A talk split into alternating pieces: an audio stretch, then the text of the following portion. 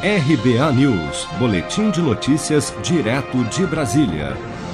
Twitter bloqueia contas de bolsonaristas por determinação do STF.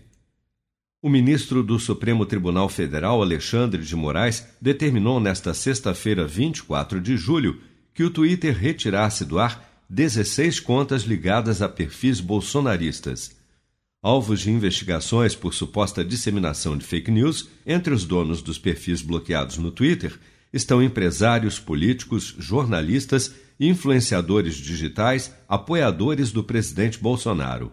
Em entrevista à CNN, o ex-deputado Roberto Jefferson classificou a decisão do Supremo como, abre aspas, censura. Vamos ouvir. O capítulo 5 da Constituição, todos são iguais perante a lei e dizer livre manifestação do pensamento, sendo vedado o anonimato. Não há ninguém aqui que não esteja assinando o que diz. É livre expressão da atividade intelectual, artística, científica, de comunicação, independente de censura ou licença. Nós estamos sendo obrigados a ter licença do Supremo, estamos sendo censurados pelo Supremo contra a Constituição. Toda a minha mídia, Twitter, é assinada por mim. Tudo que está ali, gostem eles ou não, eu digo e assino, não é fake news, é verdade.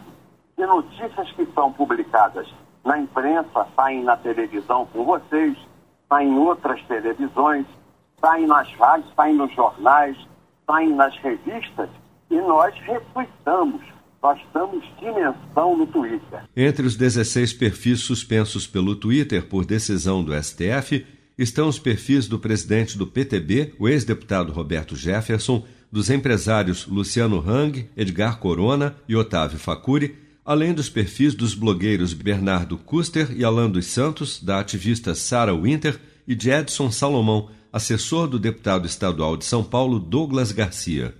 Em nota, o Twitter publicou uma declaração dizendo que, abre aspas, agiu estritamente em cumprimento a uma ordem legal proveniente de inquérito do Supremo Tribunal Federal. Fecha aspas.